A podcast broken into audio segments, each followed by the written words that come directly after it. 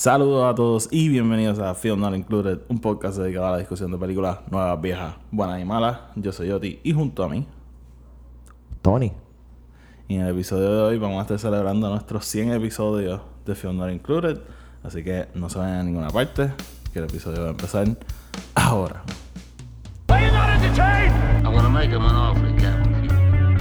Frankly, my dear, I don't give a damn.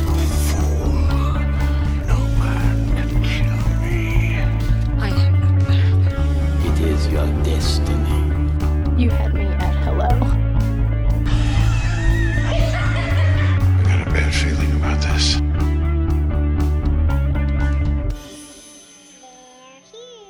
Saludos mi gente y bienvenidos a otro episodio de Film Not Included. Tony, seguimos en cuarentena, distanciamiento social. Seguimos en va? cuarentena, por lo que se ve, esto va a seguir bastante, bastante, bastante. Sí. Eh, que sí, tú- yo, yo- ¿qué podemos yo sé que ustedes tenían un como un calendario en, en el apartamento de ustedes con los días de cuarentena. Porque día vamos. Va por el 31.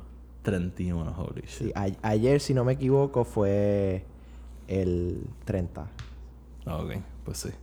Está, está fuerte esto, pero nada. Este, ¿cómo te va?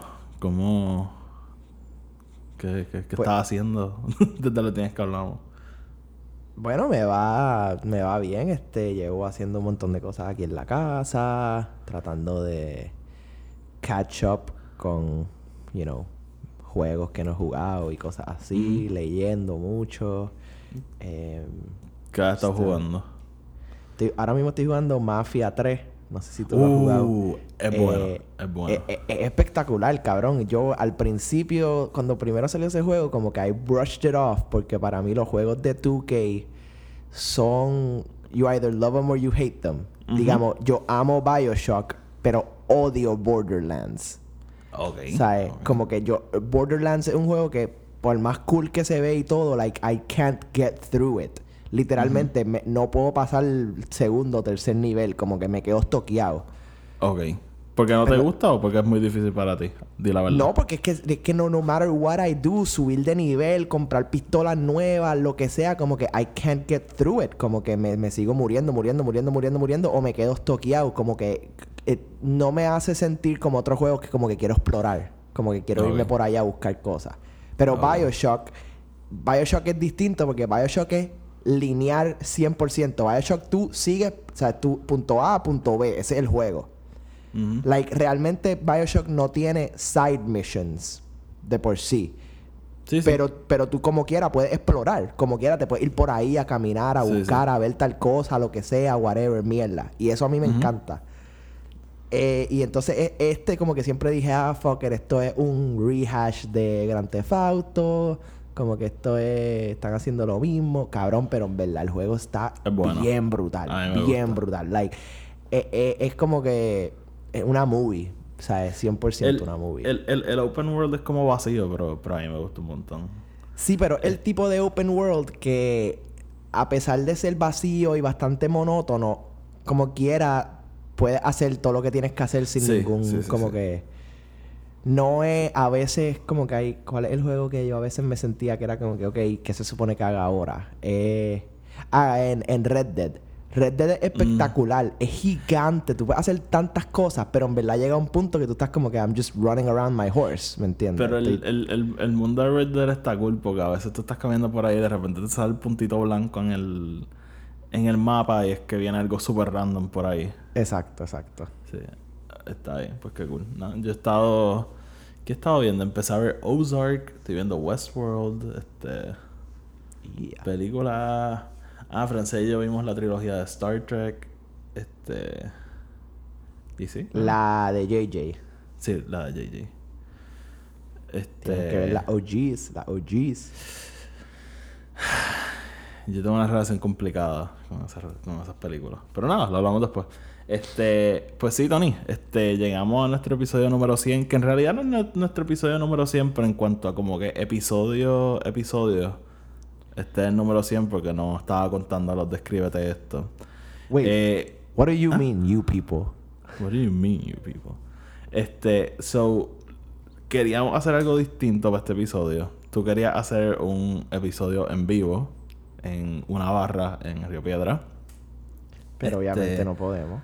La, el distanciamiento social te dijo que no. Este, y yo decidí hacer algo distinto. Hace tiempo que no hacemos un episodio como que de temas random, temas como que específicos. Hace tiempo hicimos uno de los años 70, una vez hicimos uno sobre las fanaticadas tóxicas, pero hace tiempo que no hacíamos uno. So, me puse a pensar y básicamente nosotros cumplimos como 10 años de amistad también para este tiempo más o menos. A lo mejor un poquito más, pero así de como que ser panas panas, yo creo que como 10 años. Y todo estaba basado porque teníamos una banda hace 10 años. Claro. So, quería hacer algo relacionado a la música para, para este episodio. So, lo que vamos a estar haciendo es básicamente hablando de la música en las películas. Eh, vamos a estar hablando de compositores, de soundtracks, de scores, de un montón de cosas. Así que va a ser un episodio un poco distinto a lo que solemos hacer. Puede estar integrando la música al, al episodio como tal. Así que estoy bastante pompeado porque es algo distinto. Sí, en verdad, eh, yo creo que es una de las mejores cosas que hemos hecho. Ah, sí, no, no lo hemos hecho, pero ya, ya sabemos que es una de las mejores cosas que hemos hecho. ¿Qué vamos a hacer? ¿Qué vamos a hacer? Ok. este, pero nada, entonces antes de arrancar vamos, vamos a hacer un poquito de housekeeping. El podcast está disponible en Anchor, Spotify y iTunes, donde sea que lo escuchen. Denle like, digo, denle subscribe para que el episodio les aparezca automáticamente. Y si lo escuchan en iTunes, por favor, déjenos una reseña de 5 estrellas para que el podcast llegue a más gente. Y nos pueden seguir en Twitter, Facebook e Instagram para que estén al tanto con todo lo que estamos haciendo. Este, y vamos entonces para encima, Tony. Vamos a hablar de la música en el cine. Vamos So, a hacerlo. Una de las cosas que a mí me encanta del- de las películas como tales, como juntan tantos medios, ¿verdad? Artísticos Claro. eh, en la cinematografía. O sea, hay, hay películas, digamos, como un Blade, Runner 2049, que cada toma de la película pudiese ser una pintura. Y, y básicamente hay, hay películas que lo llevan a otro nivel y entonces tienen como que esta mezcla de un montón de estilos artísticos, digo, estilos artísticos, de medios artísticos mezclándose en lo que viene siendo una película. Ya, ahí ya dije, o sea, tenemos la pintura, tenemos la actuación, la dirección, entonces entra la música para simplemente acentuarlo todo. Y yo creo que eso es una de las cosas que a mí me encanta del, del cine como tal, como todo just viene a jugar y se mezcla a formar algo espectacular. Claro, igual, y, y, y es. Es como decir eh, un. Igual que con una pintura, igual que con un. O sea, es un. Cualquier pieza de arte. O sea, es- la, la, la suma de las partes es lo que lo hace en realidad funcionar. O sea, si tú tomas una película y so- solamente lo que pone es la- las actuaciones de la gente, los diálogos, vas a saber que algo está off. Igual si pones una película que tiene un... O sea, toda la gente está hablando, pero lo único que tú escuchas es la música, vas a saber que algo está off. Igual, ¿sabes? Eh, son todas estas cosas pequeñas. Eh, hay un... Hay un meme bien cabrón que nosotros en el trabajo nos lo enviamos a cada rato que es como que cómo funcionaría un, una producción sin algún departamento y es básicamente un, una- un tipo que está robando una tienda entonces sale así el, el tiro, como que el tipo con la pistola robando la tienda, que sí, que entonces te dice, si, si no tienes props, entonces lo que sale es el tipo con una pistolita de agua, como que robando, como que después si no tienes productor, entonces lo que sale es el tipo robando una tienda, pero la tienda no tiene nada, como que está vacía. Este, y otro es que haces si no tienes vestimenta, entonces lo que sale es el tipo robando, pero sin nada de ropa y la pistola él con la mano, o sea, haciendo el shape of a gun.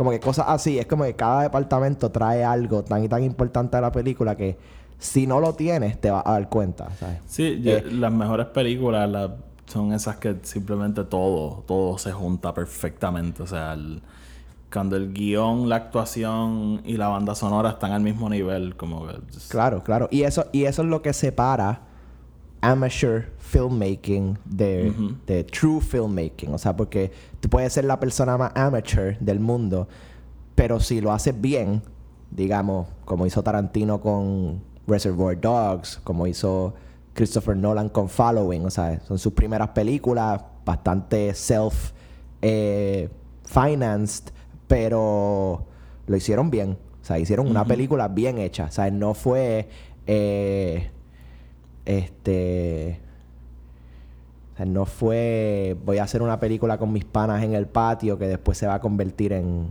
en Platoon. ¿Tú me entiendes? Sí, that's exacto, not- exacto. That's usually not how it works. Claro. Y en realidad como que hay, hay tantos directores que yo me imagino que con el tiempo lo van aprendiendo, ¿no? Pero o sea que tú una película de ellos y tú sabes que simplemente saben usar todos los elementos que tienen a su favor. O sea, aquí pensando un Spielberg, un Martin Scorsese, o sea, vamos, estamos hablando de los mejores de los mejores, pero es, por eso mismo. O sea, son, son gente que, que saben todo lo que tienen a su disposición y saben usarlo. Y, y obviamente, o sea, no, no solamente los los grandes así, o sea, de los modernos yo diría un, un Nolan, un Tarantino, un Ryan Johnson inclusive, como que son gente que yo, yo creo que tienen súper claro todo lo que está a su disposición y saben mezclarlo perfectamente a la película. Sí, definitivamente. Y, y lo más que me gusta es que lo, lo seguimos viendo con las generaciones más jóvenes. O sea, eh, ambos tú y yo sabemos que, you know, todavía falta ver lo mejor de gente como Ari Aster, Damian Chazelle, eh, o sea, to- estos jóvenes que están basically picking up the torch de Sí. los de los Scorsese, los Spielberg, los Tarantino, para decir, o sea, ahora la generación de ahora, pues por lo menos está en buenas manos. Em, Sí, exacto. E- e- e- Esto no es rock and roll, que el- los artistas súper importantes se están muriendo y, y, y- y no hay muchos para pick up the torch. No, y, tampoco es que ahora, ¿sabes? después de que se mueran nuestros famosos directores más grandes, la próxima generación de directores básicamente va a ser eh, los chamaquitos de TikTok. Like, no estamos diciendo que eso. ¿sabes? Eh, hay gente eh, dentro de la industria que strives, ¿no? Para mantener la industria lo, como es, ¿no? Este, Sí, sí. y o sea, lo, lo vamos a ver con, con toda esta racha de directores de ahora. Lee Wanell es uno que, ¿sabes?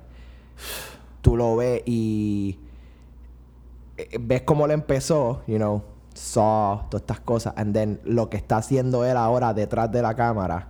Lo, lo que cabrón con Lee Wanell, tuve, tuve una, viste, paréntesis super random, tuve una película como The Invisible Man.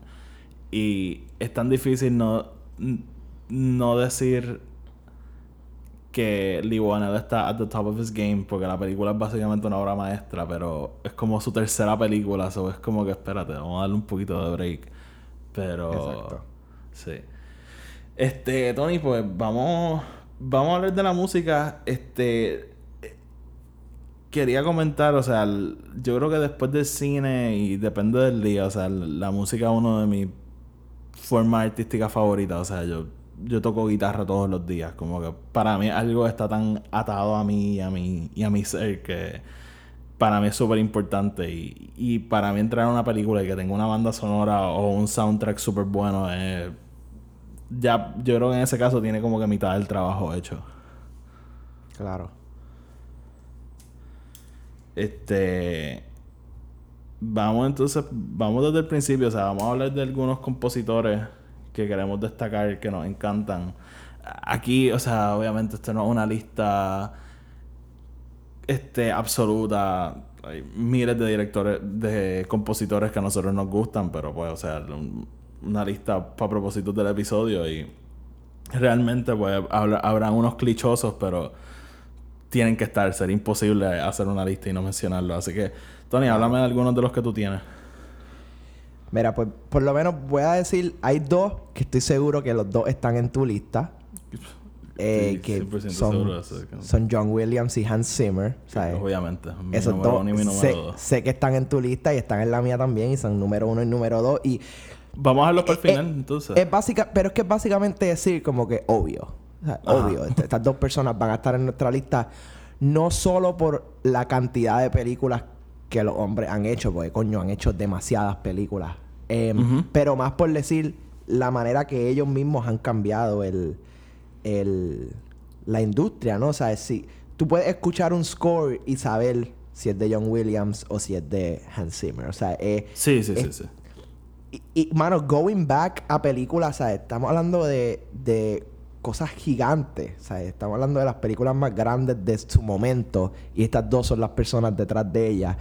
Eh, eh, como que en mi, en mi mente no hay más nada que yo pueda como que, des- como que su trabajo speaks for itself. O sea, yo Claro, no tengo que yo no tengo que sentarme aquí a decir no porque John Williams la manera que él usa la orquesta o Hans Zimmer la manera que él usa los, los strings. Mira, no. Escucha cualquier canción de cualquier película de cual- y vas a, vas a entender lo que te estamos diciendo. You'll get it. Sí. Pero entonces, o sea, moving on a, a otros eh, que definitivamente son para mí de los mejores que hay en la industria, digamos. Y, y, y eh, o sea, not to say que no va a poder hacer más, porque obviamente he, he's, he's very old. Pero Ennio Morricone, este, Oh, para mí es uno de los composers que me sabe realmente qué es lo que hace la música en sus películas. O sea, él, él es la persona que básicamente com- eh, eh, inventó lo que es el score del spaghetti western. O sea, desde, Sí. eh, literally an Italian guy making music for a western. Eh, entonces, hay unos, hay unos tiros específicos en, en películas como Good, the Bad and the Ugly, este, Untouchables, como que estas cosas así que son, son estos tiros de nuestro personaje o de este, y la forma que la música está detrás, literalmente es como un sol saliendo así detrás de nuestro personaje y tú lo que sientes es este, es- es- está como que casi al borde de ansiedad, ¿no? Con, con la manera que él usa esta música, ¿no? Y obviamente es lo que lo hace poderoso y, y tienes directores que lo alaban, o sea, como el mismo Tarantino que lo trajo para hacer Hateful Eight, este, básicamente lo sacó de retirement para hacer estas películas. Y él para mí es él de las mejores personas que sabe usar la música a su favor y cómo la historia trabaja, o sea, es como la historia se mueve y la música se mueve con ella. No es como que empezamos en 100 y terminamos en 100, no. Él sabe lo que es progresión musical, ¿no? Y sabe cuáles son los momentos donde tenemos, necesitamos más highs o más lows. o- Él lo ve Eh, bien eh, científicamente. Él, para él- mí. él es un compositor que yo siento que de una forma genial como que cuando yo estoy viendo una película que él hizo el- la banda sonora lo que yo estoy escuchando es lo que yo me estaría imaginando si no estuviese la música de él Claro. como que yo siento que sabe exactamente exactamente exactamente qué es lo que va en cada escena Que es lo que tiene que ir ahí. Exactamente. Sí, no, Ennio, obviamente una leyenda. Y Claro. Yo voy a hablar un poquito más de él un poquito después, pero sí. Este, entonces, para hablar un poquito más de, de gente más reciente, de las personas más que, que, que últimamente que han salido a hacer scores, aunque sí han hecho cosas bien grandes. Ella está una persona que ha trabajado directamente con, con Hans Zimmer, específicamente evolucionando su, su manera de hacer música, y es Junkie Excel. Este, Thomas Mm. Holkenborg, eh, mejor conocido Snyder como Cut. Snyder Cut. ¿Qué? Snyder Cut. Exacto, como que él es la persona que hizo, él hizo Man of Steel y Batman v Superman con Hans Zimmer. Este, él también hizo Mad Max, hizo Deadpool, hizo la de Tomb Raider. Em, él hizo la música de la última de Terminator. eh, hizo la música para la, eh, las películas de Divergent, si no me equivoco. Como que ha hecho varias cosas. Y él es, él, a mí me gusta él porque él, él en verdad es un DJ, un electric DJ, ¿no? Y él sabe cómo. Primero que nada, he doesn't shy away de usar música moderna. Pero a la misma vez sabe cómo mezclarla, ¿sabe? Él sabe cómo hacer un score que mezcla música moderna con música más tradicional y cómo eso va. eh, o sea, cómo eso se integra a la historia, ¿no? Si, si te das cuenta, una buena mayoría de las películas que él hace son películas sobre either algo postapocalíptico o algo donde el- el mundo no es como que el mundo que nosotros tenemos en realidad. O sea, él nunca se sitúa en un real world situation, ¿no? Todo es hipotético. Y su música lo demuestra. Sea, lo vemos muy bien en Mad Max, como esa música, like, you know something is amiss, porque sea, este no es el mundo donde vivimos hoy en día, pero también la música en verdad es básicamente pure rock and roll y metal, mezclado con estos elementos más tradicionales de scoring. Em, y él simplemente como que un buen, un buen bridge, ¿no? Entre lo que serían, sea, un, un, vamos a decir, un Hans Zimmer y un, entonces, eh, Ludwig Göransson, por decirlo así. O sea, una buena mezcla entre lo moderno, lo tradicional y que funcione. Eso es lo mejor. Sí. Sí, sí. Este. Junkie. Junkie. Lo que me refería ahorita, ahorita con Junkie Excel, que él fue uno de los primeros que empezó con el. Que empezó la, la sospecha del Snyder Cut, porque él Sí, porque él dijo originalmente que iba lo- a ser que había hecho. Originalmente él iba a hacer el score y después no lo hizo y él escribió que ya le había escrito la música. So, eso fue lo que empezó a, a crear esa sospecha de que sigue hasta el día de hoy.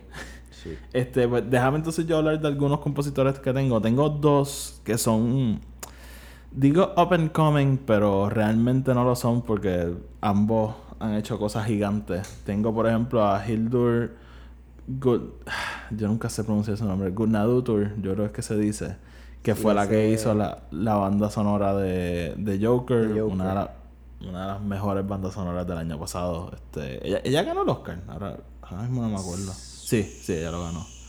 Este. Y.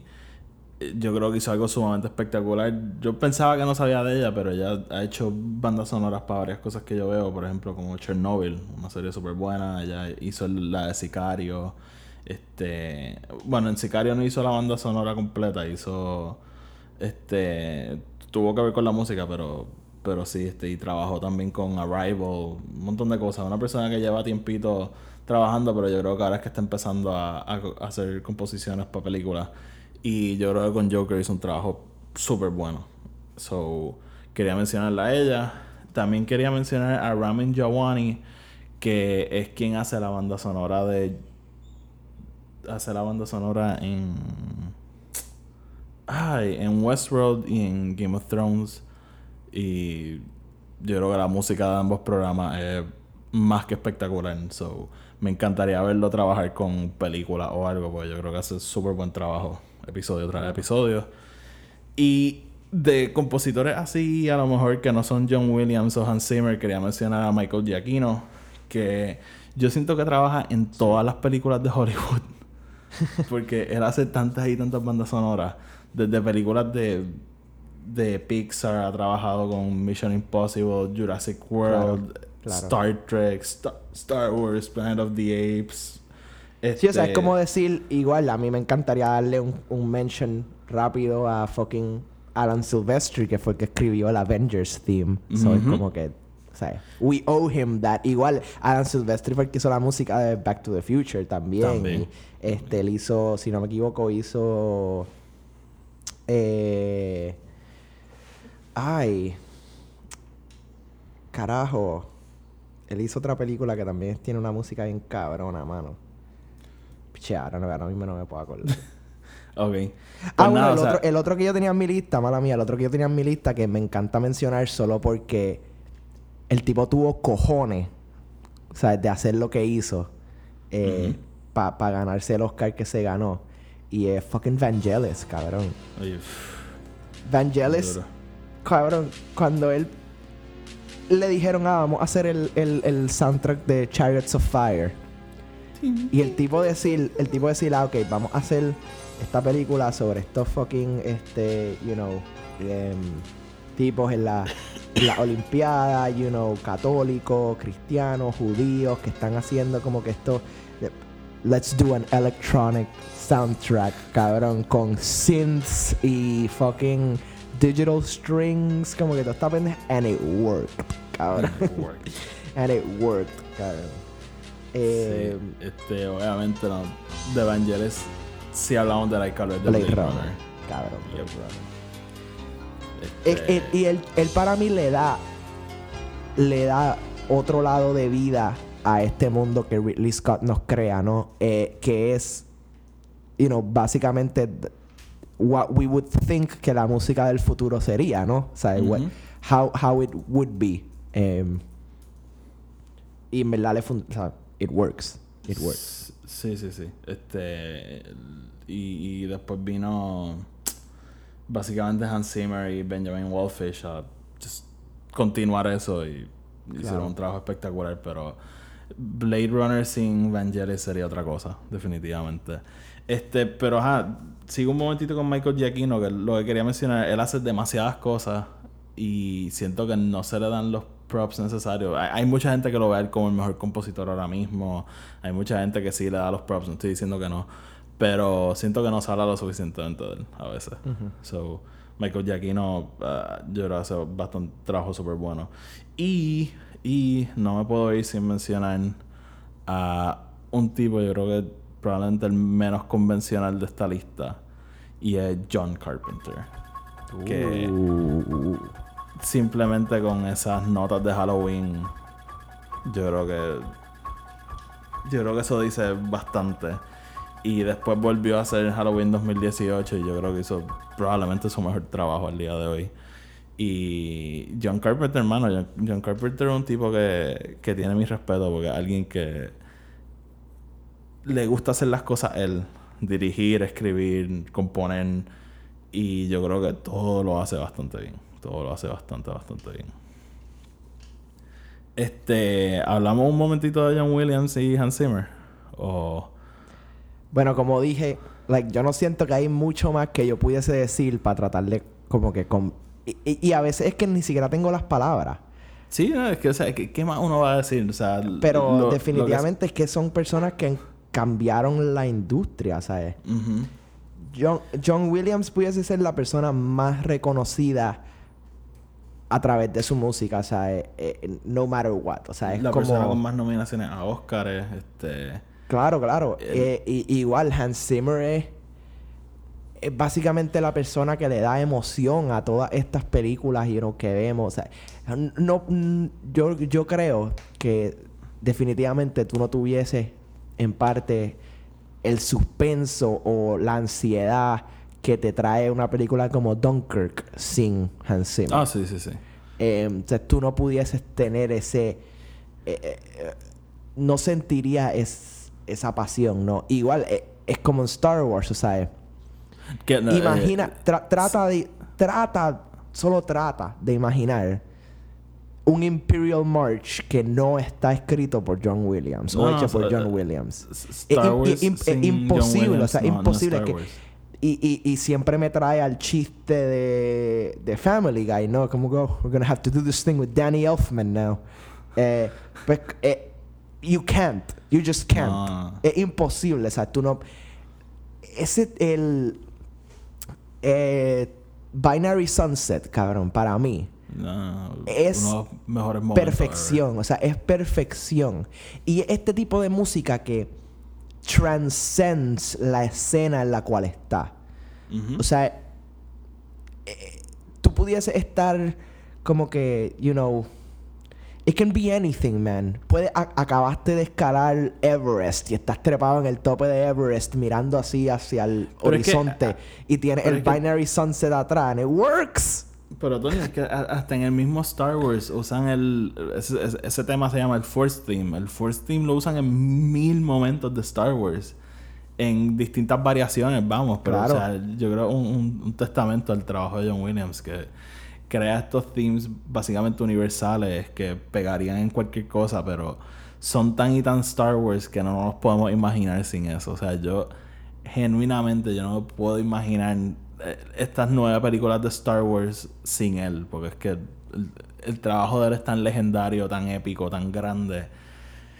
Que mano, o sea, no Es sé, no. Definitivamente para mí, él fue la persona que, que por todos los efectos creó el character theme. O sea, sí. por él es que tenemos el theme de Indiana Jones, el theme de Jurassic Park, el theme de Harry Potter, el, el theme de E.T. O sea, todos estos themes que tú lo asocias directamente a una película o a unos personajes.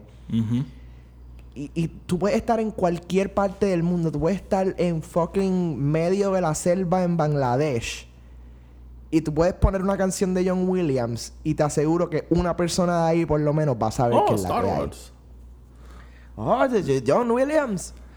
I don't know how Bangladeshi people talk, honestly. No.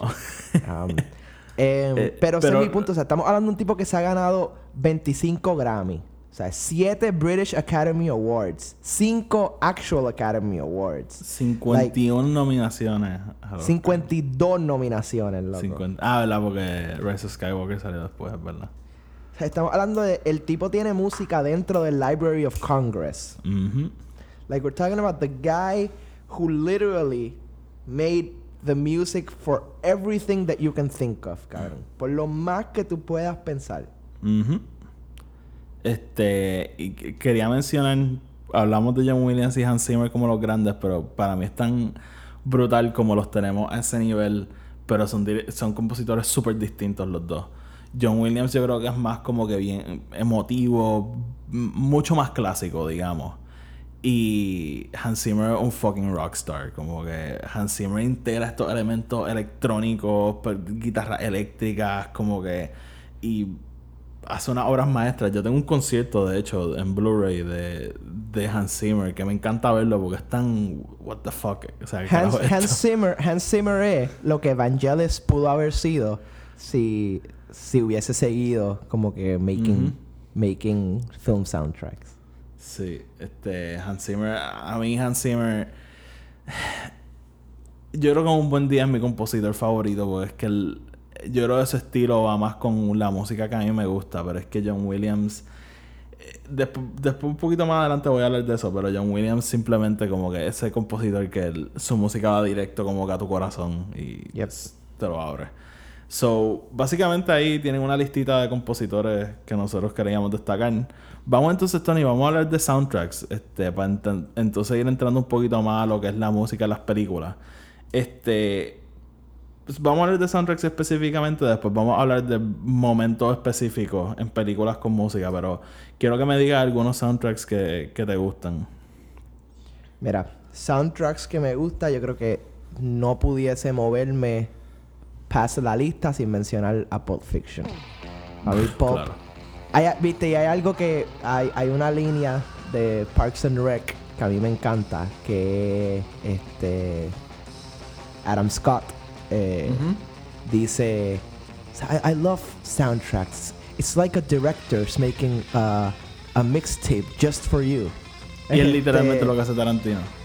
Y él, literalmente, exactamente, él coge estas canciones, like, que son las que al más le gustan, y ves, básicamente, pup, las pone en esta película y te hace esta historia. Y, y Pulp Fiction trae tan, tantas canciones de tantos distintos géneros, porque tiene eh, fucking rock and roll con Overkill, pero entonces también tiene a Dusty Springfield, y, y también tienes como que eh, fucking Comanche, como que tienes todas estas cosas distintas dentro de un mismo soundtrack.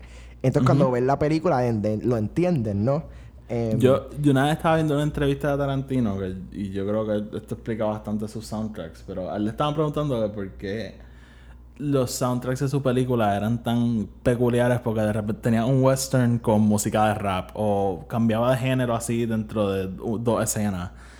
Y él decía que él básicamente lo que hacía era como que ponía sus, digamos, su library de música en shuffle y se ponía a escribir. Y cuando sacaba una escena, pues decía, ok, pues esta canción tiene que estar en la película. so, yo creo que eso explica bastante por qué es tan peculiar su- la música en sus películas. Porque, o sea, Pulp Fiction yo creo que es la que tiene probablemente el mejor soundtrack, pero todas sus películas tienen unos soundtracks bastante peculiares para películas que son, pero súper buenos siempre. Definitivamente, definitivamente. Entonces te va. Y, por esa razón que le escribe con música, yo creo que es que pegan también con las escenas que estamos viendo.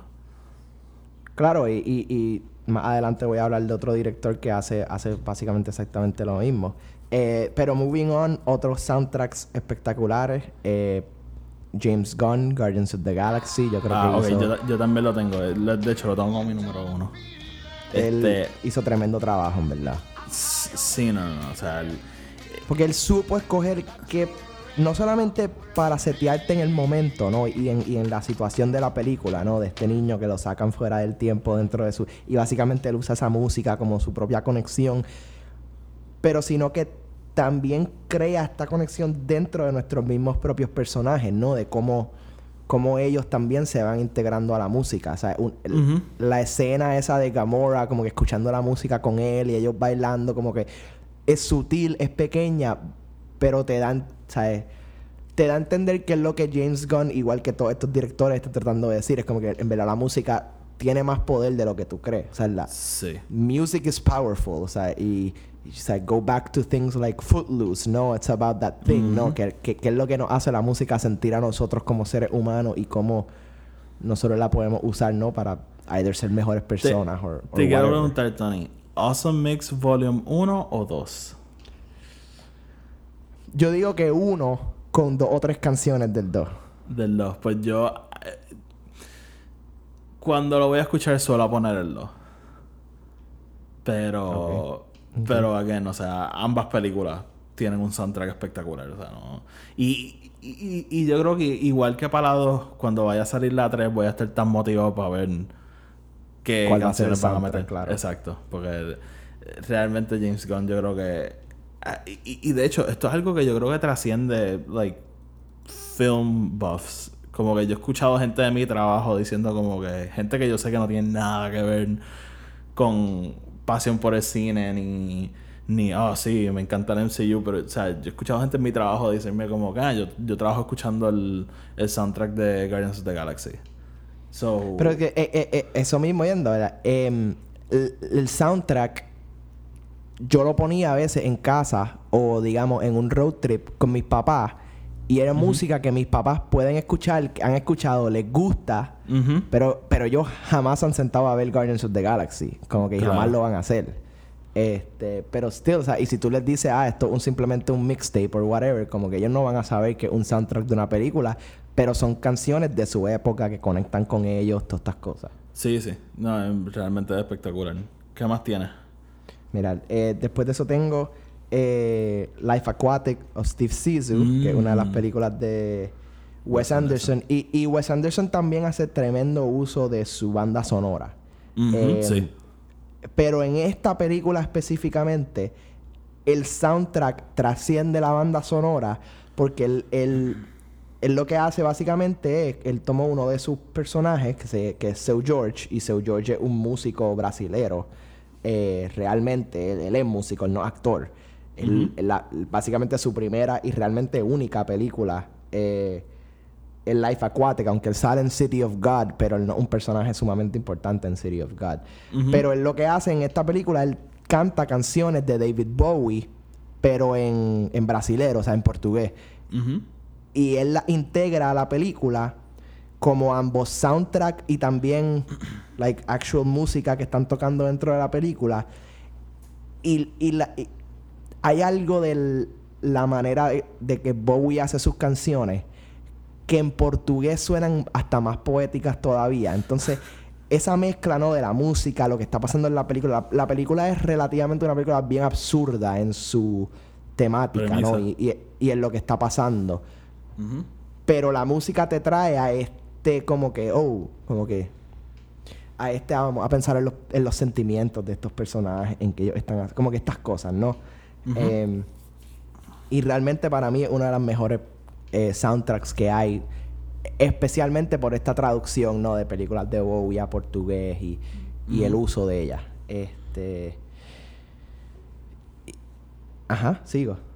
Sí, sí, sigue, sigue. Ah, ok, está bien. Em, entonces, después de eso, una película de los em, de los 80, eh, en verdad no, de, de los 90, pero que definitivamente la música es yo creo que lo que está detrás de ella y es High Fidelity. ¿Tú has visto. High Fidelity? Ah, ¿Tú la has visto? sí, sí, sí. Pues, ajá, como que básicamente lo que es, es- el soundtrack de esta película pues son las canciones que estos tipos están escuchando, ¿no? Dentro del de la tienda o lo que sea, del record store o la música que están como que diciéndole a la gente que escuchen, ¿no? And it's just a great, una de las, de las buenas películas que además de usar el soundtrack as music, lo usa como eh, como character development también, o sea, como, como algo que los personajes pueden físicamente usar y escuchar y, y estar hablando de. Um, and it's just really a great music movie en general. ¿Tú, tú, tú sabes que hay una serie de High Fidelity ahora mismo en Hulu. En verdad, Sí. moderna. Sí, sí, salió en el 2020. Ah, interesante. Sí. Sí, No me convence. No te convence, está bien. Sale no sé, Plop, de The Office. Y sale Zoe Kravitz. ¿Quién sale de The Office? El eh, New Gem. Que el que sale en el último season. Que le decían Plop. Ah, Plop, Plop. Ajá. Jack Lacey. Él sale. Ah, Y sale Zoe Kravitz. Y ya, básicamente eso es lo que quería decirte. Este, ¿tiene, ¿tiene algún otro soundtrack? Para entonces yo decir te- lista. Tengo, tengo un soundtrack, pero ese soundtrack después pega a lo que sería la próxima sección de nuestra de nuestra conversación, que es música dentro de películas, ¿no? Em, Ok, en, en lo que yo hablo, lo voy voy a dejar pensando. para el final. Sí, en, lo- en lo que yo voy hablando, si quieres, ve pensando en algunas bandas sonoras para mencionarlas también. Entonces después nos movemos a, a los momentos. ¿Está bien? Ok. Ok. Pues mira, yo, yo tenía que mencionar Baby Driver. Nosotros... No, nosotros nos reseñamos Baby Driver. El podcast no había empezado. Pero... Este... El, el uso de la música en esa película... En cómo se integra la película... Y las canciones que son... O sea, es... Súper espectacular. Y... Y yo creo que diseñar esa secuencia alrededor de las canciones... Funcionó súper bien para la película. Así que tenía que mencionar Baby Driver... Eh, quiero mencionar dos películas que no son súper buenas películas, pero para mí el soundtrack son épicos. Una es The Rocker, que ¿tú, ¿tú viste esa película? Uh, claro, cabrón. Sí. Eh, la, la, la música de las bandas ficticias, I'm de, not de, de esas bandas ficticias, Vesuvius, but Yo, yo las tengo, de hecho, yo las tengo en mi playlist de, Yo de. Spotify. A, mí- a mí Yo me tengo. encantan. Y también quería mencionar Rockstar, que es la película de, de Matt Wahlberg, que él se une a una banda de metal y... Mano, si esa banda fuese de verdad, sería mi banda favorita, porque es que la- las canciones están súper brutales. Este, eso quería mencionar esas dos. Eh, esto es un poquito de trampa, pero es parte de. Pero obviamente el soundtrack de Bohemian Rhapsody es súper espectacular, porque obviamente todas las canciones de Queen en una película, como no. Eh, Claro. también, también quería mencionar Drive, que es la película de Nicholas Winding Uh. Refn, que tiene un soundtrack no de canciones a lo mejor así que son populares ni nada, pero son canciones súper son canciones súper buenas y van súper bien con la película. Este, a, a mí Drive me encanta y, y yo creo que el soundtrack es parte de... Tenía Guardians of the Galaxy, tam- este, como te había dicho, así que ya eso lo hablamos. Pero quería mencionar una, que la película no... mí- la película es un guilty pleasure mío, tengo que admitirlo. Pero la película no es muy buena. Pero yo creo que el soundtrack, que a la misma vez es banda sonora, es más que espectacular. Y es Tron Legacy. Que Uh, la música de esa choice, película. La música de esa película la hizo Daft Punk, que son los DJs franceses súper famosos. Y, mano, o sea, cuando salió esa película, yo quemé ese soundtrack, Tony. Pero, o sea, yo llegaba todos los días a la escuela escuchándolo. A mí me encantó tanto y tanto y tanto y tanto el soundtrack de esa película que yo creo que por eso me gusta la película. Pero yo creo que dentro de todos los problemas que tiene la película, el, el soundtrack es de lo mejor, mejor que yo he escuchado. Nice. Sí. Este, pasamos entonces a hablar de bandas sonoras específicas. Bueno, pues yo tengo. Pa, pa- porque tenía estas dos películas que. que no mencioné, que básicamente son. Y tú mencionaste una, que es Baby Driver. Pero la otra, Scott Pilgrim. Mmm, Eh, uh, el, soundtrack y- de esa película está cabrón. Exacto. Y esta película, tú y yo tenemos una conexión bien fuerte con Scott Pilgrim, porque fue de estas películas que tú y yo fuimos a ver al cine juntos. Em, Sí. por primera vez. Em, y cabrón, es que primero que nada, el soundtrack completo son, por, por su buena mayoría, son canciones originales, casi todas escritas por Beck. y, y la música hecha por Beck. Y en realidad, cabrón, eh, para mí, it just transcends la película. Porque Ed- Edgar Wright se tomó el tiempo de no solamente vamos a hacer esta película bien, es vamos a hacerle la música bien también. Y, y esas canciones son canciones que no existen, son canciones not real. Pero tú puedes escuchar el soundtrack as if they were real. Em, y, y, y eso es algo de lo que Beck hizo genial, ¿no? Que es, vamos a hacer estas canciones, no actually parecer ser este Y es que pegan con el tipo de personaje que estamos viendo. No sé, o sea, es perfecto, es perfecto. Y hace Eh. lo mismo con Baby Driver, ¿no? Que vamos a integrar como que esta música a la película de una manera más real, ¿no? De cómo, cómo podemos hacer que nuestros personajes se Claro, porque la- tengan que eh, mover a través de esta música. eh, en Baby Driver la secuencia está organizada alrededor de la canción. O por lo menos eso es lo que parece. Este, Bueno, y, y en y en Scott Pilgrim es bien También. Eh, eh, básicamente la música es la que progresa la película, ¿no? Y, y nos movemos con la música. Sí, Este, sí, Y, y para mí es lo que hace, lo que es la música, la edición y la dirección de Scott Pilgrim es lo que hace esa película. Esos cortes bien rápidos, esos tan, tan, tan. A mí me encanta la escena cuando eh, Con- Scott, Ah, Scott patea a, a Brandon Ruth y después sale Brandon Ruth tocando el bajo y flotando. Me enca- me encanta el corte cuando- Knives va a buscar a, a Scott y Scott se tira por la ventana. Sí, se va. He's not here. Ay, Dios, yo amo esa película. O sea, yo amo esa película. Este, pues, eh, ¿tienes alguna banda sonora que quieras mencionar? Banda sonora specifically, este, going back a, a scores que hemos hablado, hay algo de Ennio Morricone que es, y, y yo creo que es en realidad el uso de música tradicional y orquestral, ¿no?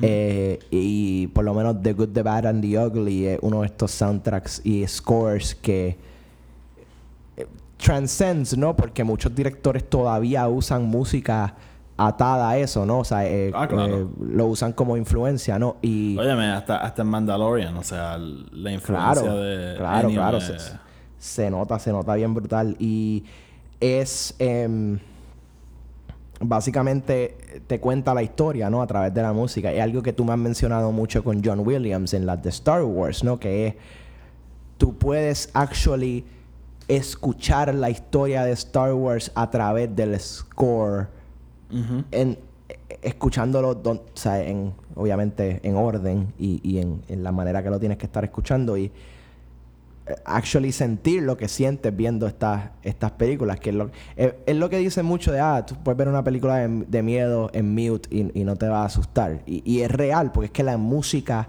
Claro. el- te crea tanto y tanto eh, además de lo visual que estás viendo o sea es, es- es- es como comer sin respirar o sea es- Ujú. eh, tu lengua va a coger estos sabores pero en realidad lo que te da el verdadero sabor es lo que tú estás es tu nariz Eh, si tú no tuvieses sentido de olor en realidad tú nada más sabrías distinguir entre lo que es salado lo que es dulce lo que es ese tipo de cosas eh, y, y es lo mismo con la música, ¿sabes? Eh, eh, si tú le quitas la música a estas películas, it's just a whole other thing. O, o, o si pones a otra persona en, en su lugar. em, o sea, tú no... Hubiese sido, no estoy diciendo que hubiese sido imposible, pero yendo a algo más moderno, pues si Tarantino hubiese traído a otro director que no hubiese sido Ennio a hacer Hateful Eight, tal vez no hubiese funcionado tan bien como funcionó. Mm, Por- porque, porque Ennio sabe lo que tiene que hacer porque ya tiene la Sí. experiencia, ¿no? De cómo funcionan estas películas. Y eh, The Hateful Eight es 100% un, eh, you know, Monster Under the Floorboards movie, ¿no? Que tú, no sabes, tú no sabes qué es lo que va a salir todavía, ¿sabes? Yo- Tantas cosas que están pasando. quería mencionar, este, en, en la lista de mis bandas sonoras favoritas tengo Hateful Eight. O sea, yo creo que lo que hizo Ennio en, en esa película es... No, no quiero decir su mejor trabajo porque pues, obviamente la opción nueva, la opción hipster, pero es que el- para mí conectó tanto y tanto y tanto cuando vi esa película. Y, y de hecho, es- eso fue el mismo año que salió Force Awakens. 2016. ¿2016 o 2015? 2015, perdón, 2015, ¿verdad? 2015, so, so sí, el mismo año. Sí, de- o sea, y, y obviamente que Awakens. ese año yo dijera que la película de Star Wars no merecía el Oscar de mejor banda sonora. O sea, todo el mundo aquí sabe lo mucho que a mí me gusta Star Wars. Como que. Eh, para mí fue espectacular esa banda sonora de, de Ennio. Este, ¿Alguna otra banda sonora que quieras mencionar? Em, así, pensando como que rápido, porque era de lo que... Tengo que decir que definitivamente es... em, tiene que ser Hans Zimmer en... En cualquier cosa, either sea Batman o, o Dunkirk. Eh, Cualquier cosa Nolan. Es que ni tanto eso, porque para mí in- Interstellar no fue de lo mejor que él ha hecho. Oh, Em, esto podemos tener una pelea algún día. Ah, vamos a pelear. Pues yo amo la banda sonora de, de Mm, Interstellar. no sé, hay momentos en Interstellar que hasta yo estoy. ah, no sé. What is No this? sé. Nah, a Pero en la- Dunkirk, en Dunkirk Ajá. es como que wow. Sí, no, no, eh, y, y el constante. Sí, cabrón. Este, nada, yo de las bandas sonoras así que tengo, dije Hitful Eight, tengo la de E.T., yo creo que es una de las mejores. Eh, Halloween, tengo las Jedi, como que, no sé, o sea, hay tanto en verdad que se puede decir, pero entonces vamos a movernos a cosas más específicas. Vamos entonces a hablar de los mejores momentos o, o- o momentos así específicos de música en películas. ¿Cuántos tú tienes en tu lista? Eh, dos. Oh shit, ¿en serio? Sí. Ah, Ok, ok, está bien, pues nada, pues dale. ¿Cuáles son los tuyos, Tony? Da- em- no, empieza tú, empieza tú. Porque Yo quiero- tengo seis. Dale, pues, empieza. dale. Quería mencionar, este es súper rápido. Quería mencionar Pirates of the Caribbean. Este. Esa película salió al principio de los 2000. Y yo creo que para ese momento habíamos perdido bastante lo que es esta música súper reconocible, que tú la escuchas y tú sabes lo que es específicamente. Y sale de repente esta película, que es de hecho a mí una serie que a mí me encanta. Y lo que hizo, ah, ¿cómo es que se llama? Eh, Klaus Badelt con el theme original de Pirates of the Caribbean, el tan, tan, o sea, todos sabemos cuál es. Eh, yo siento que es bastante espectacular y, y algo que en ese momento yo creo que habíamos perdido bastante. O sea, el- yo creo que todo el mundo sabe de qué es esa canción, de qué es ese theme Claro. específico. Y, y lo quería mencionar porque es súper bueno, es súper, súper bueno. Después vino Hans Zimmer y, y hizo las otras películas y también hizo súper buen trabajo. Pero esa primera película yo creo que hizo un trabajo espectacular con la música. Este, tengo aquí también Halloween, o sea, eh, ese, ese theme de Halloween es tan icónico y yo creo que evoca el, el terror de lo que es Michael Myers.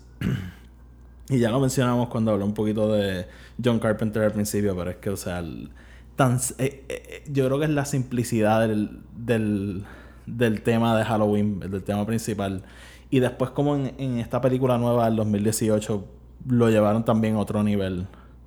eh, utilizando otros instrumentos y, y tecnología un poco más moderna. Así que también un testamento, un, un theme bastante universal que se puede acoplar a otras cosas. Este, tengo el theme de The Shining, pero quiero hacer un paréntesis gigante. Ok. Eh, obviamente en The Shining como tal me encanta. Porque es como que eh, simplemente lo, lo que evoca es como un sentimiento de dread. Y. Y, y, y- ajá. Pero. Verlo en otras cosas siempre me motiva. En, así pensando. De hecho, ayer estaba viendo Westworld. Sale el, el theme en Westworld. Este. Cuando sale en Ready Player One me pompió un montón. Pero cuando salió en Doctor Sleep, que esto lo hablamos en nuestra reseña. O sea, para mí eso fue uno de esos momentos que me quería parar de la, de la silla a aplaudir. Como que a, mí ese escucharlo como que simplemente no hay más nada que decir, simplemente sé lo que tengo que sentir en ese momento. Y, Claro. y me encanta ese theme. Te, te mueve como tiene que mover. Ajá. Este, quería mencionar también Star Trek. En esta trilogía nueva, el uso de Sabotage. La canción de. Ah, ¿cómo es que se llama esa- ese grupo? Fuck. Hombre, hombre. Beastie Boys. de Beastie Boys. O sea, y, y específicamente en Star Trek Beyond. Porque cuando la vi en cine fue la Claro, misma pero emoción. en Star Trek, en Star Trek Beyond la usan como el callback a la primera A la película. primera. Si, si, la, si la canción no hubiese salido en la primera película, no habría callback en Beyond. Claro, claro. Pero es que ese momento en Beyond, porque vemos al, al, al Enterprise sufrir durante toda la película. Entonces finalmente como que se logran unir a la pelea. Y están ahí, espérate, tenemos que, que bregar con el. con el. la comunicación de esta gente. Tenemos que de alguna forma dañarla. Entonces de repente, ah, espérate, yo tengo este estéreo, vamos a poner una canción a Broadcaster. Y cuando empieza es como que. O sea, si ya has visto la otra, es como que fuck yeah, yo sé lo que va a pasar Claro. aquí. Este, y, y entonces la secuencia entera con esa canción es simplemente espectacular. Este, las otras dos las voy a dejar para después para que tú digas tu- tus dos y después yo digo mis otras dos. Pero sí. Este, ok. Pues, min. La, la, yo creo que el, la banda sonora sticks with you mientras más joven tú la ves. Como que para mí, un poquito más difícil que como contigo, que puede ver películas más recientes y la banda sonora sticks with you. Eh, porque para mí, las the things that stuck with me son realmente las bandas sonoras de las cosas que yo vi de chiquito, ¿sabes? Jaws, eh, un theme que se queda, se queda conmigo por la edad que yo tenía cuando lo vi, obviamente el tema de la película y cómo, cómo me hace sentir, ¿no? Este, y va de nuevo a esto de John Williams, ¿no? Que el 95% de todo lo que... Las dos películas que tengo son Jaws y Star Wars. Y es porque son la banda sonora que más se ha mantenido conmigo as I grow up. Em, yo te puedo decir que hay canciones que yo definitivamente he escuchado que no me acuerdo. Pero siempre me voy a acordar de lo que es la banda sonora de John Williams en estas dos películas, o sea, en Jaws y en Star Wars. Ok. Eh, So, entonces, eh, eh, en- es- esos son los dos momentos que estaba escogiendo. Bueno, en mi vida personal, cabrón. Ok. Ok. Eh, pero entonces yendo a lo que es usar música eh, o, o canciones no reales. O lo que sea, Pues- realmente. O sea, Ajá. Pues entonces definitivamente me voy Baby Driver. Y es porque en los tiempos modernos es la película que mejor ha hecho el uso, ¿no? De esta... De la... De, la, de las canciones, ¿no? Eh, para progresar la historia. Porque tenía dos. O sea, tenía Baby Driver y también había pensado mucho en, en Rock of Ages. Eh, ok.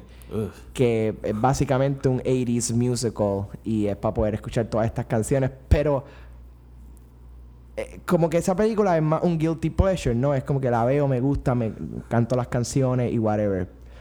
Pero entonces Baby Driver, la música realmente tiene que ver, o sea, la música tiene consecuencias en la película. O sea, hay, hay momentos donde la música tiene consecuencias a lo que está pasando. O sea, sea que él no está escuchando, no le están diciendo algo, cualquier cosa, ¿no? Y yo creo que para mí es el mejor uso de, de música, really. Es, es usar la música como algo dentro de tu película también, que, que te dé a, pensar, ok, pues, em, you know, esto, estos personajes realmente se sienten como esta música está tratando de decir que se sienten and you can see it and you can feel it and you can y, y ver cómo estos personajes progress con la música. O sea, me re- eh, pienso específicamente en Baby Driver, en él y la nena, cómo escuchan la música, cómo ellos se van conectando, ¿no? Y este, o sea, me, me encanta el full circle de la película también, o sea, cuando John Hamm le quita el headphone y se lo pone y escucha la canción, entonces después de ellos tener la pelea bien cabrón, al final hace lo mismo, le quita los headphones y están escuchando la canción juntos, como que it's that sort of thing. Sí. Sí, sí, sí. Este. Quería. Hablaste de John Williams y entonces mi- mis últimos dos momentos de música en película tienen que ver con él. Este. eh, Esto está más enfocado a, a lo que es la banda sonora y, cómo influye la, la película como tal. Pero. eh, eh, mi número dos, sorprendentemente, Star Wars, no, no el número uno. Este. Y, lo tengo así súper general porque es que y, podemos o sea, podríamos hacer un podcast solamente de, la música en Star Wars, pero vamos a ser un poquito concisos, pero simplemente como influye desde lo que tú mencionaste, o sea, el Binary Sunset en la primera, al Duel of the Fates en la en la trilogía en, en, en- ay, en los prequels, a el, el score completo de las Jedi, o sea, co- lo importante que es la música en Star Wars, yo creo que no se puede overstate. Y, y yo creo que todo tiene que ver con la sombra inmensa que va a dejar John Williams ahora, que para todos los efectos, eh, Rise of Skywalker fue su última película de Star Wars. Eh, Claro. Pero solamente porque él haya seteado la barra no significa que no puede venir nadie y simplemente cogerle y continuar. Porque ya hemos visto otros compositores trabajando con Star Wars. Este, por ejemplo, John Powell hace la banda sonora en Clone Wars y en Rebels. Y yo creo que hace un súper buen trabajo cogiendo los, los themes de John Williams y haciendo cosas distintas con ellos. También Claro, tuvimos a eh, Mike, Lo emula. Sí, sí, o sea, porque realmente lo usa. Pero a veces como que si uno en escala menor lo hace en escala mayor, como que esos tecnicismos así de, de músico, que a lo mejor uno no le da cabeza, pero realmente como que cambiar la escala de una canción cambia bastante el sentimiento que trata de, de darte. Este, y John Powell, realmente yo siento que John Powell está súper underrated, porque yo- este, mira a mí, yo estoy diciendo John Powell, es, es Kevin Kiner, no es, no es John Powell. John Powell hizo Solo, que de hecho también una de las mejores bandas sonoras de Star Wars y yo creo que el odio por esa película no ha dejado a nadie como que hablar de eso. Well, pero John, not good enough. John Powell hizo un súper buen trabajo con Solo. Y Michael Giacchino con Rogue One no es mi favorito, pero tiene unos momentos súper buenos.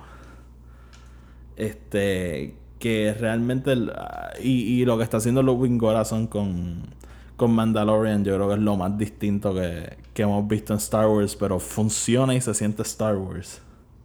Claro. Este, y yo creo que sí, o sea, obviamente John Williams siempre va a ser la barra. John Williams siempre va a ser el norte a cualquier persona que venga a hacer algo relacionado a Star Wars. Pero yo creo que estos compositores que han traído a hacer otras cosas a lo mejor un poco más pequeñas han probado que sí es posible y, y han hecho trabajo espectacular. ¿Qué piensas tú sobre todo esto? Sí, no, definitivamente. Yo creo que es. ah, Es, es- es- es tomar la historia y aprender de ella, ¿no? It's the same thing. O sea, es- esta gente sabe que, eh, you know, los, los clásicos, o sea, lo, lo- lo que vamos a llamar los compositores clásicos ya han, han hecho algo que funciona, pues ¿por qué no seguir you know, la misma la misma base, ¿no? Y eh, algo que es que realmente separa you know, lo- los verdaderos buenos film scores a los, a los que simplemente están ahí tratando, es eso, ¿no? Es, es estudiar a, Sí, a los claro, John Williams, a los Hans. Zimmer, saber qué es lo que funciona, o sea, porque no es... Yo, de mis cortos, de mis películas, así que yo he hecho, yo he tratado de hacer música para ellos y, y algunos momentos la he hecho. Em, y no, y no es tan fácil como tú crees, o sea, no es, Es tan fácil como tú sentarte, cojones. ponerte, ponerte a tocar un piano y decir, ok, pues ya esto cabe aquí. You know, not really. Em, tienes, tienes que saber que, cuál es la emoción que está tratando de, de convey, qué es lo que está pasando, qué se está diciendo. Son tantas y tantas cosas. Bueno, y, y- Y- y en el, y en el mismo Star Wars, yo siento que los themes, además del sentimiento de que quiere darte la escena, o sea, son tan clave a sus personajes. Por ejemplo, el, el theme de Kylo Ren es uno que es como que tú lo escuchas, es como que es como trágico. Y es súper accurate a su personaje.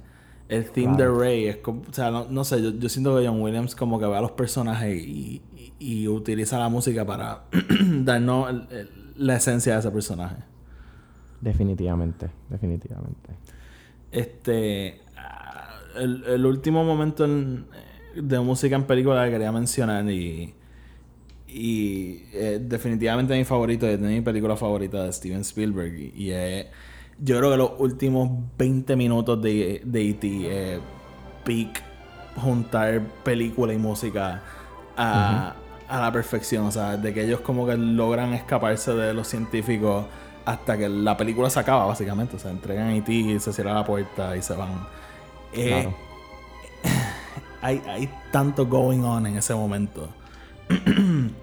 Al principio todo arranca con el suspenso de que los están persiguiendo y qué sé yo, hasta que finalmente empiezan a volar. Entonces el theme cambia a, a este sentido como que de wonder y aventura y qué sé yo. Y al final es simplemente para shatter tu corazón. Y Claro, claro. And it goes back to John Williams sabiendo lo que está haciendo. Exactamente. Y eh, yo lo mencioné antes en el podcast, pero está cabrón porque a, a Steven Spielberg siempre dicen que él es el, el master mani- manipulator. Porque eh, Steven Spielberg, si hay algo que trata de hacer es eh, sacarte emociones, sacarlas. Y yo creo que en esta película, al juntarlo con John Williams, como que lo hacen a la perfección. O sea, y, y para darte una idea, yo el otro día cuando estábamos, cuando te dije que quería hacer este episodio, pues me puse a ver esa escena, que son como 20 minutos más o menos.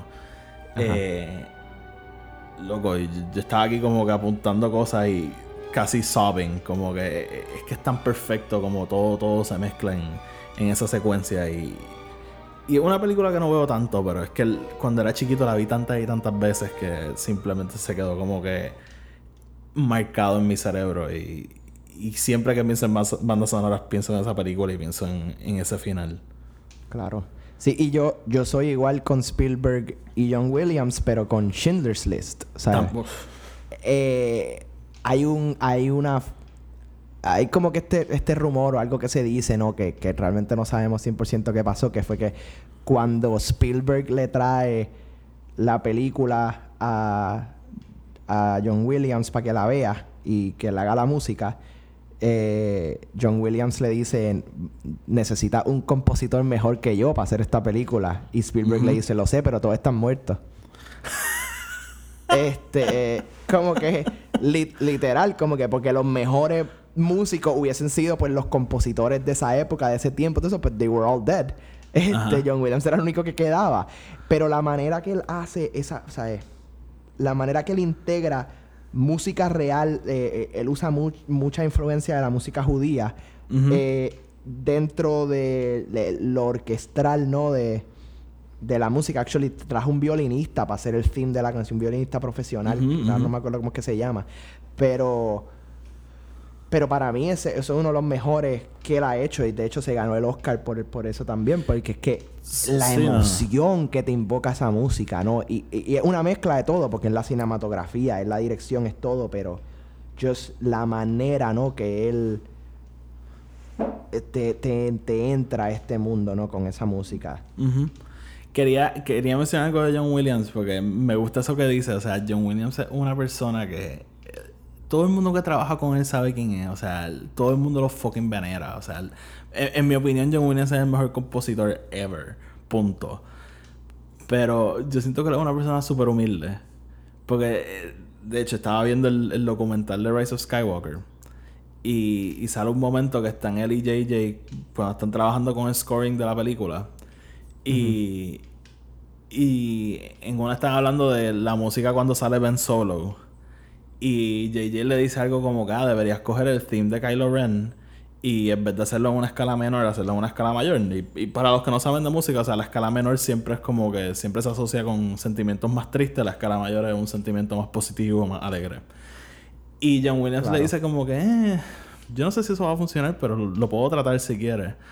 Y Jay le dice, sí, sí, trátalo. Y, y efectivamente eso fue lo que terminaron usando en la película. Y, y John Williams mismo como que lo hace y dice, ah, mira, sí, sí funciona. Ok, pues dale, vamos a usarlo. Es como que alguien que yo siento que no está aware de lo grande que es. Y... Y sí, mano. Yo, yo, a mí me encantaría verlo en concierto, de hecho. Definitivamente yo haría lo, yo pagaría mi vida por verlo. Tu, tu vida. Deja, deja que venga a Puerto Rico y te diga la taquilla cuesta 26 dólares. Me va a decir, oh no, papi, eso está muy caro, eso está muy caro. God damn it. I don't have $26. Ah, pues Tony, vamos entonces a cerrar este episodio. Este, como repito, o sea, nu- nuestra amistad está tan atada a, a la música y, y a la banda que teníamos que yo creo que hacía falta hacer un episodio sobre música. Este, y al ser el episodio número 100, pues pensé que era algo, ah, algo cool que podíamos hacer. Este. Quisiera hacer más episodios de temas específicos porque siempre no- nos enfocamos en reseñas, en noticias y qué sé yo. Pero yo creo que podríamos volver a traer algunos temas y, y los discutimos para hacer algo distinto de vez en cuando. Pero, pero sí, me gustó tener esta conversación contigo. Así que vamos a ir cerrando. Este, tenemos escríbete esto por ahí que tenemos que hacer, de hecho. Este, bueno, Hey, tenemos, lo tengo, que, lo tengo que hacer yo. Este, y, y sí, así que pendiente a eso, pero vamos entonces a cerrar. Como siempre, el podcast está disponible en Anchor, Spotify y iTunes, donde sea que lo escuchen, denle follow, denle subscribe, para que el episodio les salga automáticamente. Y si no escuchan en iTunes, déjenos una reseña de 5 estrellas para que los episodios le lleguen a más gente. Tony, sácanos. Corillo, recuerden, iTunes, Instagram, Facebook, Twitter, Spotify, Anchor, todos esos lugares. Y como siempre, nos vemos mañana. Are you not entertained? I'm gonna make him an offer he can't refuse. Frankly, my dear, I don't give a damn. No man can kill me. I am. It is your destiny.